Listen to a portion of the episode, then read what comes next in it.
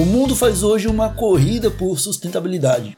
Nosso futuro como humanidade depende de encontrar materiais não poluentes e que venham de fontes renováveis para que a gente consiga enfim substituir, ou pelo menos ficar um pouco mais independentes em relação ao uso do petróleo. A cannabis, que vem se provando dia após dia o medicamento do século XXI, pode ser também o novo plástico e o novo tecido. Bem entre aspas aqui, porque as propriedades têxteis dessa planta já são conhecidas há muito tempo. O cânhamo, por exemplo, chegou no Brasil já em 1500, no formato de cordas, velas e roupas de marinheiros que tripulavam as embarcações de Pedro Álvares Cabral. Santa Cannabis Medicinal e RadioHemp.com trazem até você o Santa Cannabis Podcast, com os maiores especialistas em cannabis do Brasil. Ajude a Santa Cannabis a continuar no auxílio de dezenas de famílias. Acesse santacannabis.com.br e associe-se. Apoio USA Hemp, produtos orgânicos de CBD importados de uma fazenda sustentável no Oregon dos Estados Unidos. Conheça o trabalho da USA Hemp em www.usahempbrasil.com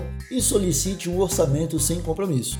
E Bem Bolado Brasil, os acessórios canábicos mais importantes para o seu ritual, incluindo moda canábica e produtos sustentáveis. Encontre-os nas melhores tabacarias e no site bemboladobrasil.com.br com entrega para o país inteiro. Hoje, o podcast da Santa Cannabis recebe a presença de uma pesquisadora que vem realizando um trabalho de redescobrimento em torno das propriedades do cânhamo como material para fazer tecido, e será sobre isso o nosso papo por aqui. Então, bora receber na bancada Eduarda Bastian, pesquisadora e consultora que vem se especializando no hemp para a fabricação têxtil. Tudo bem, Eduarda? Seja bem-vinda ao podcast da Santa Cannabis. Tudo bem, Igor? Muito obrigada por me receber aqui. Estou muito feliz de participar e compartilhar um pouco dessas propriedades únicas do cânhamo como fibra têxtil. Muito obrigado por ter aceito esse convite, Eduarda. É um prazer te receber aqui. Mas antes da gente começar o papo, eu queria que você se pudesse apresentar para a gente, falasse um pouco mais sobre você, sobre o seu trabalho. E a gente tem uma pergunta clássica aqui no começo dos episódios, onde a gente quer saber quem são os convidados A, C e DC, antes da cannabis e depois da cannabis. Então eu queria que você contasse um pouco mais essa história pra gente, Eduardo. Tá certo.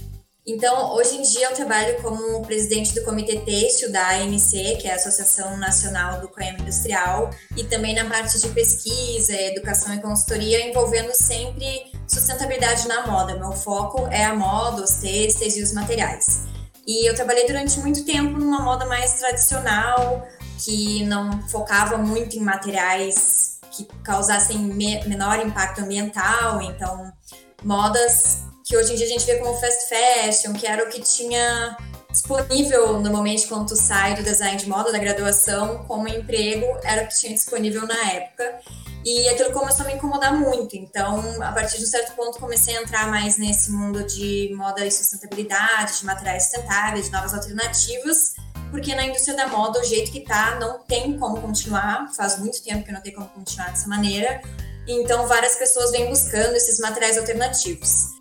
E durante o mestrado que eu fiz na Holanda sobre esse assunto, eu entrei de cabeça no mundo das fibras vegetais, fibras naturais, e era inevitável falar sobre o cânhamo porque estava tendo muito forte isso em relação ao cânhamo industrial na Holanda, de trazer isso de volta para a indústria têxtil. Eu falo de volta porque é uma fibra milenar. Os uh, povos, seres humanos usam a fibra da cannabis há muitos, muitos anos. Então, retrazer, trazer de volta essa fibra com todos os benefícios que ela tem para o meio ambiente, uh, para o solo, enfim, o que ela se destaca realmente no cultivo da planta e tudo isso e participei de algumas pesquisas lá em relação a isso, em como trazer o cânhamo de volta para a indústria têxtil na Holanda. Passei um tempo na Romênia, onde era muito fascinante a relação que eles tinham com a fibra do cânhamo de muito tempo atrás. Então, um relacionamento que a gente não tem mais hoje em dia com as nossas roupas, que era uma todas as roupas feitas de cânhamo, blusas feitas de cânhamo, tinham poderes protetores, eles acreditavam que tinham poderes protetores porque era feito da fibra da cannabis. Então, toda essa questão também um, cultural, de espiritual, tudo isso também envolve a fibra da, da planta. E a partir de lá, logo entrei na ANC para participar do comitê têxtil a gente faz algumas pesquisas em relação ao assunto, focando. Agora a gente está terminando umas pesquisas do GT Têxtil, onde a gente procura temas específicos, por exemplo, a real história da, do cânhamo, da fibra da cannabis no Brasil, uh, os benefícios ambientais, bem assim reais, os beneficiamentos, tudo isso.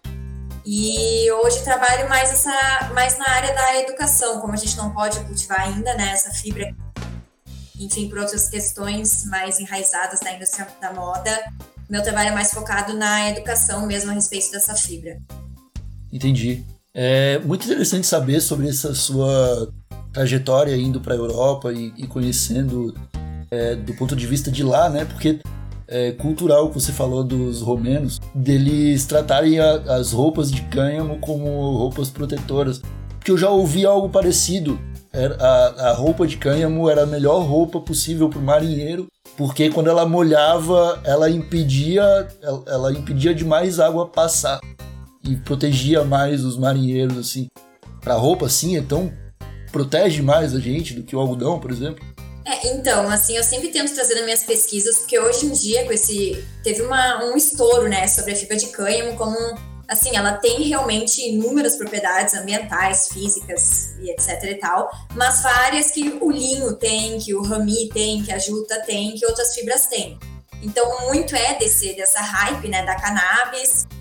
Algumas propriedades que, que o pessoal fala muito, assim, não tem, assim, comprovação científica, mas assim como outras fibras vegetais, como o rami ou juta ou linho, sim, dependendo da, da trama, do, da maneira como ela é, como o tecido é feito, tem essas propriedades. Mas o que ela se destaca mesmo como fibra é na resistência e na durabilidade dela. Então, ela em seu estado longo, a fibra longa original, extraída do caule, ela tem muitas essas propriedades de durabilidade, de resistência, é uma das fibras vegetais mais fortes que a gente tem. E muito do destaque também vai para o cultivo da planta. Por exemplo, o algodão tem toda aquela questão dos agrotóxicos, do veneno, de esgotar o solo, de hoje em dia a gente tem um, monopólio do algodão aqui no Brasil, que é dominado por uma monocultura. Uh, o uso de água do algodão, toda essa questão assim, e o cultivo do cânhamo é muito benéfico para o meio ambiente no qual ele é cultivado. Então ele tem aquela propriedade de fitorremediação do solo, de limpar o solo de toxinas. Uh, algumas pesquisas indicam que a planta de fato sequestra maior quantidade de carbono que outras plantas. É uma planta que é possível usar menos ou nenhum uh, agrotóxico para cultivar, então um cultivo orgânico é possível e tudo isso. Mas ela como fibra, ela se destaca mesmo nessa questão da resistência e da durabilidade. Porque o que, que acontece? Eu sempre digo também que ela não é uma substituta do algodão, porque são duas fibras totalmente diferentes. Tu vai ver o algodão, ele nasce, ele é uma pluminha basicamente pronta. Claro que tem um beneficiamento, mas é uma pluma tá quase pronta ali para fiar. O cânhamo, quando tu extrai a fibra, é quase que uma palha. Então, o que, que, o pessoal tem feito, que eu não, não gosto muito, assim, na indústria? Eles tentam transformar essa fibra longa, resistente, forte, num algodão. Então, a hum. fibra é basicamente estraçalhada, passa por vários processos químicos e mecânicos. Tem um pessoal investindo em processos mais uh, mecânicos, com menor impacto ambiental. Mas, enfim, isso de tornar o cânhamo em algo que ele não é, é uma coisa que atrapalha essa questão da sustentabilidade do material. Então, onde ela se destaca é no seu estado original, como fibra longa, que é muito longa, que tem uma resistência. Assim, eu tenho uma saia romena que eu ganhei de presente quando eu tava lá, que tem mais de 100 anos e tá intacta. E tu, ninguém olha e diz que é de cânhamo, assim, não. Por mais que quando ela, tu extrai, ela seja quase como uma palha, é possível ter um beneficiamento puramente mecânico, de pentear, de fazer a maceração, que tu deixa ela macia, versátil, no estado dela longo dá para fazer terno, calça, bermuda, jaqueta, muito, muito, muita roupa.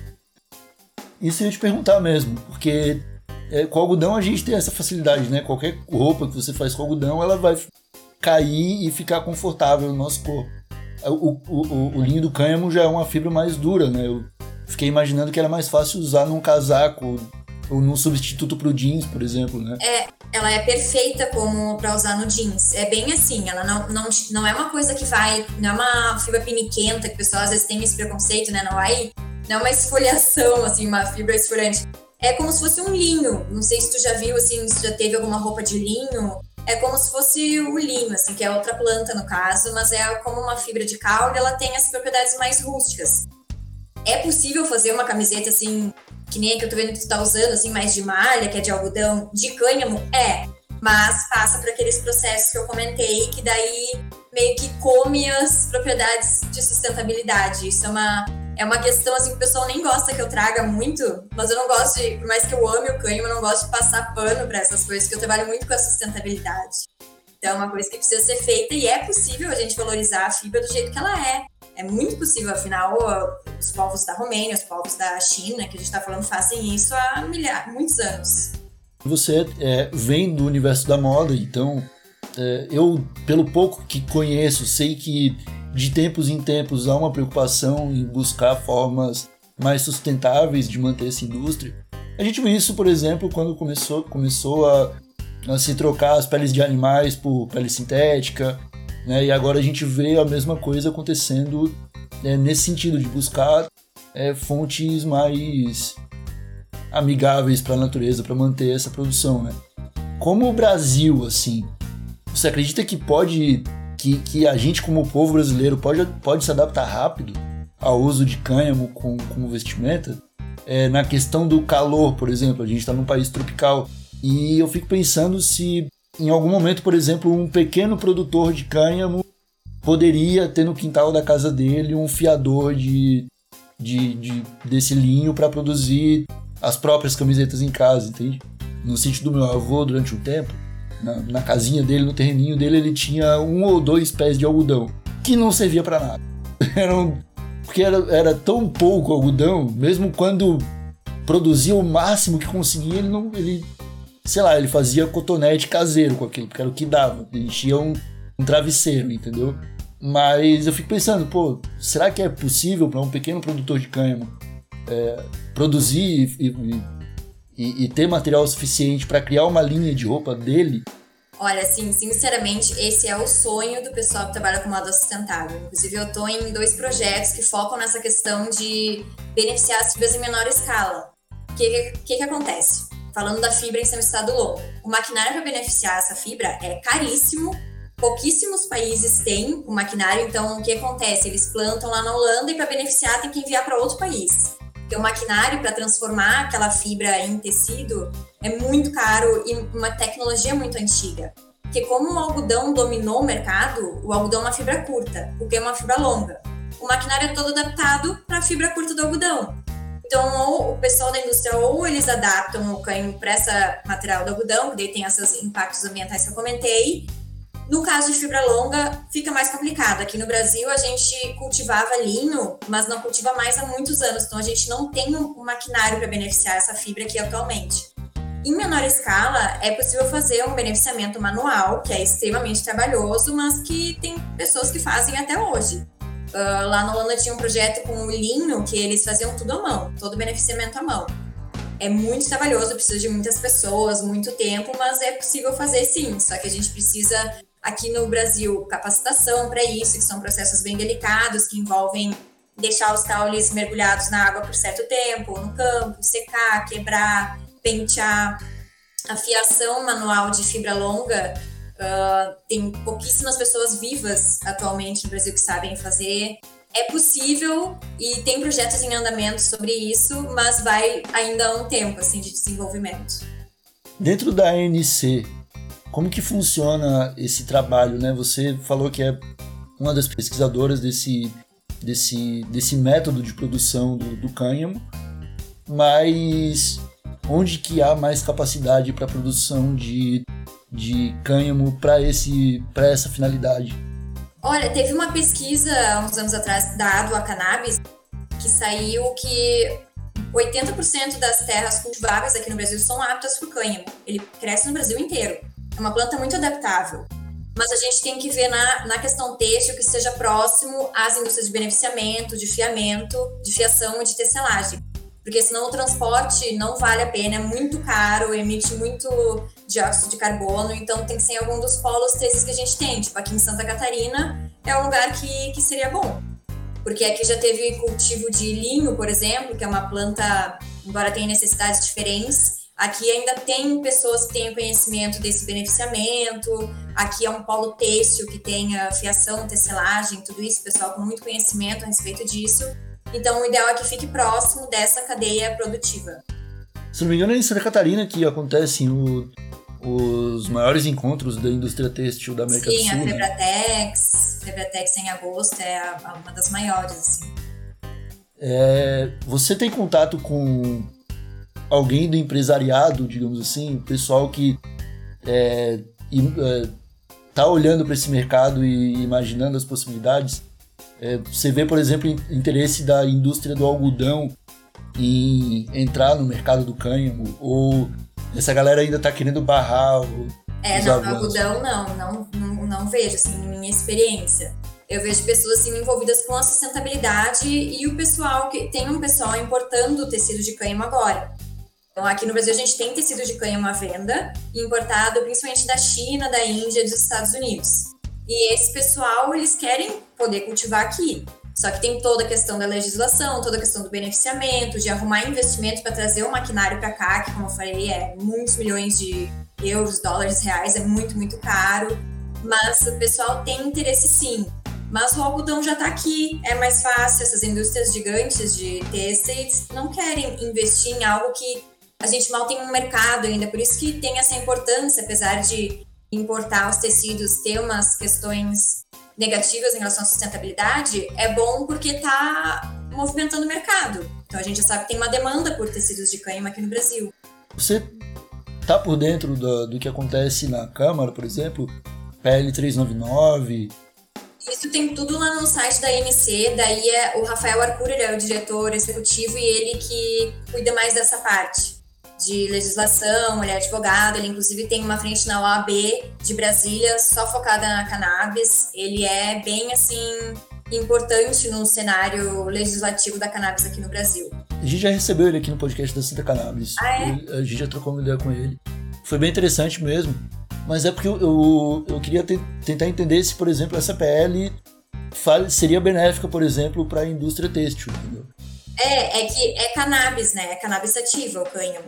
Então, a gente não pode cultivar aqui, enfim, mas essas questões de do CBD, de saúde, em alguns lugares já podem, né, cultivar para experimento, ou lá na água cannabis eles cultivam para estudo, mas ainda é muito, muito difícil, assim, é bastante trabalhoso conseguir uma maneira de cultivar para isso. Eles não interessa para eles se é cannabis sativa variedade com baixo THC ou com alto THC. Tá tudo dentro do mesmo guarda-chuva e é o mesmo assim com vários países. Até lá na Romênia, que é algo tão cultural, também tinha um monte de problemas de legislação para cultivar o cânhamo para fibra. Na América do Sul não temos muitos exemplos de algum país que já esteja mais adiantado nessa questão. Não, tem o Uruguai e o Paraguai, eles estão bastante adiantados assim nessa questão de cultivo uh, dos grãos, da semente de cânhamo e tem quando eu ouvi, eu acho que foi ano passado ou retrasado, eles tinham bastante interesse nessa área têxtil. Mas até onde eu sei, eles estão avançando bastante nessas, nessas questões, Uruguai e Paraguai. Encaminhando aqui para o final do, do podcast da Santa Cannabis, nós temos uma pergunta para o convidado no quadro Bem Bolado Cannabis Indica, onde a gente pede uma dica para o nosso convidado de algum material além do podcast que as pessoas possam continuar acompanhando para ficar por dentro do, do que acontece, por exemplo, no, na, no cenário têxtil da cannabis. Seria um documentário, uma, uma matéria de revista, um vídeo do YouTube, um filme, qualquer coisa. Você tem algumas dicas para deixar para gente, para o pessoal estudar em casa?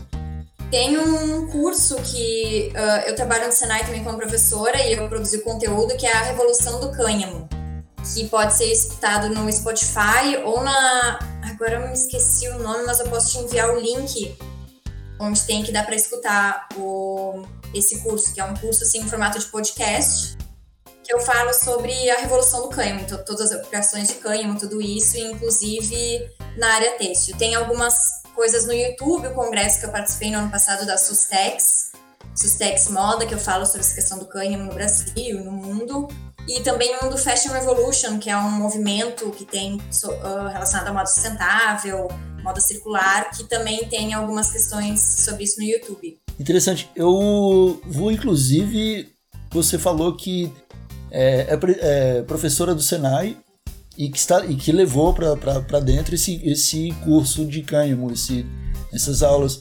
Como que é esse processo? Porque imagino também que não deve ser algo fácil, né?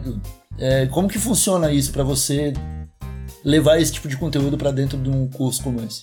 É, era é um curso assim em formato de podcast gravado então eu produzo os roteiros e eu gravo a, voz e tal. E foi aprovado mais rápido assim do que eu pensei que ia ser. Eu expliquei o que, que era, expliquei a, tudo que envolvia, os roteiros foram todos revistos, revisados.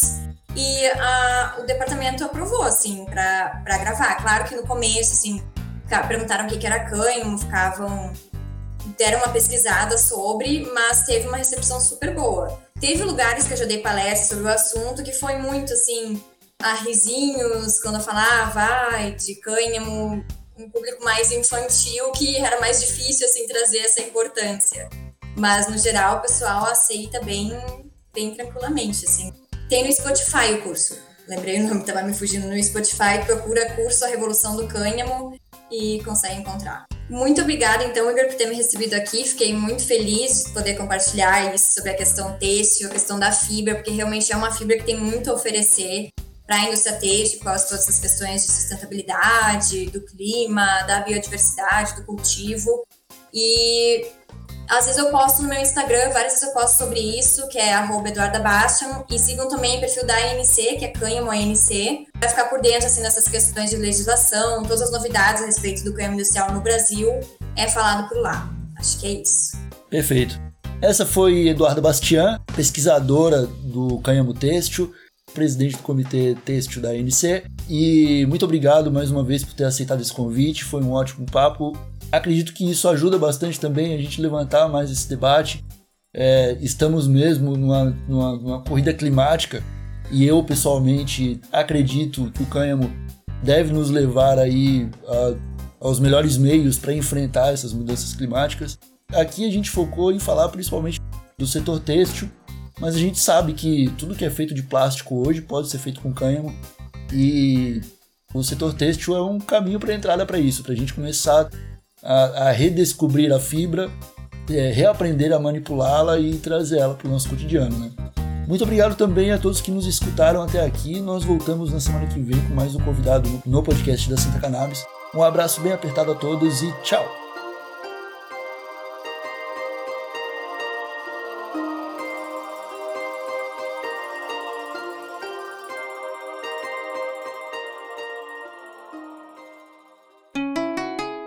Rádio Hemp.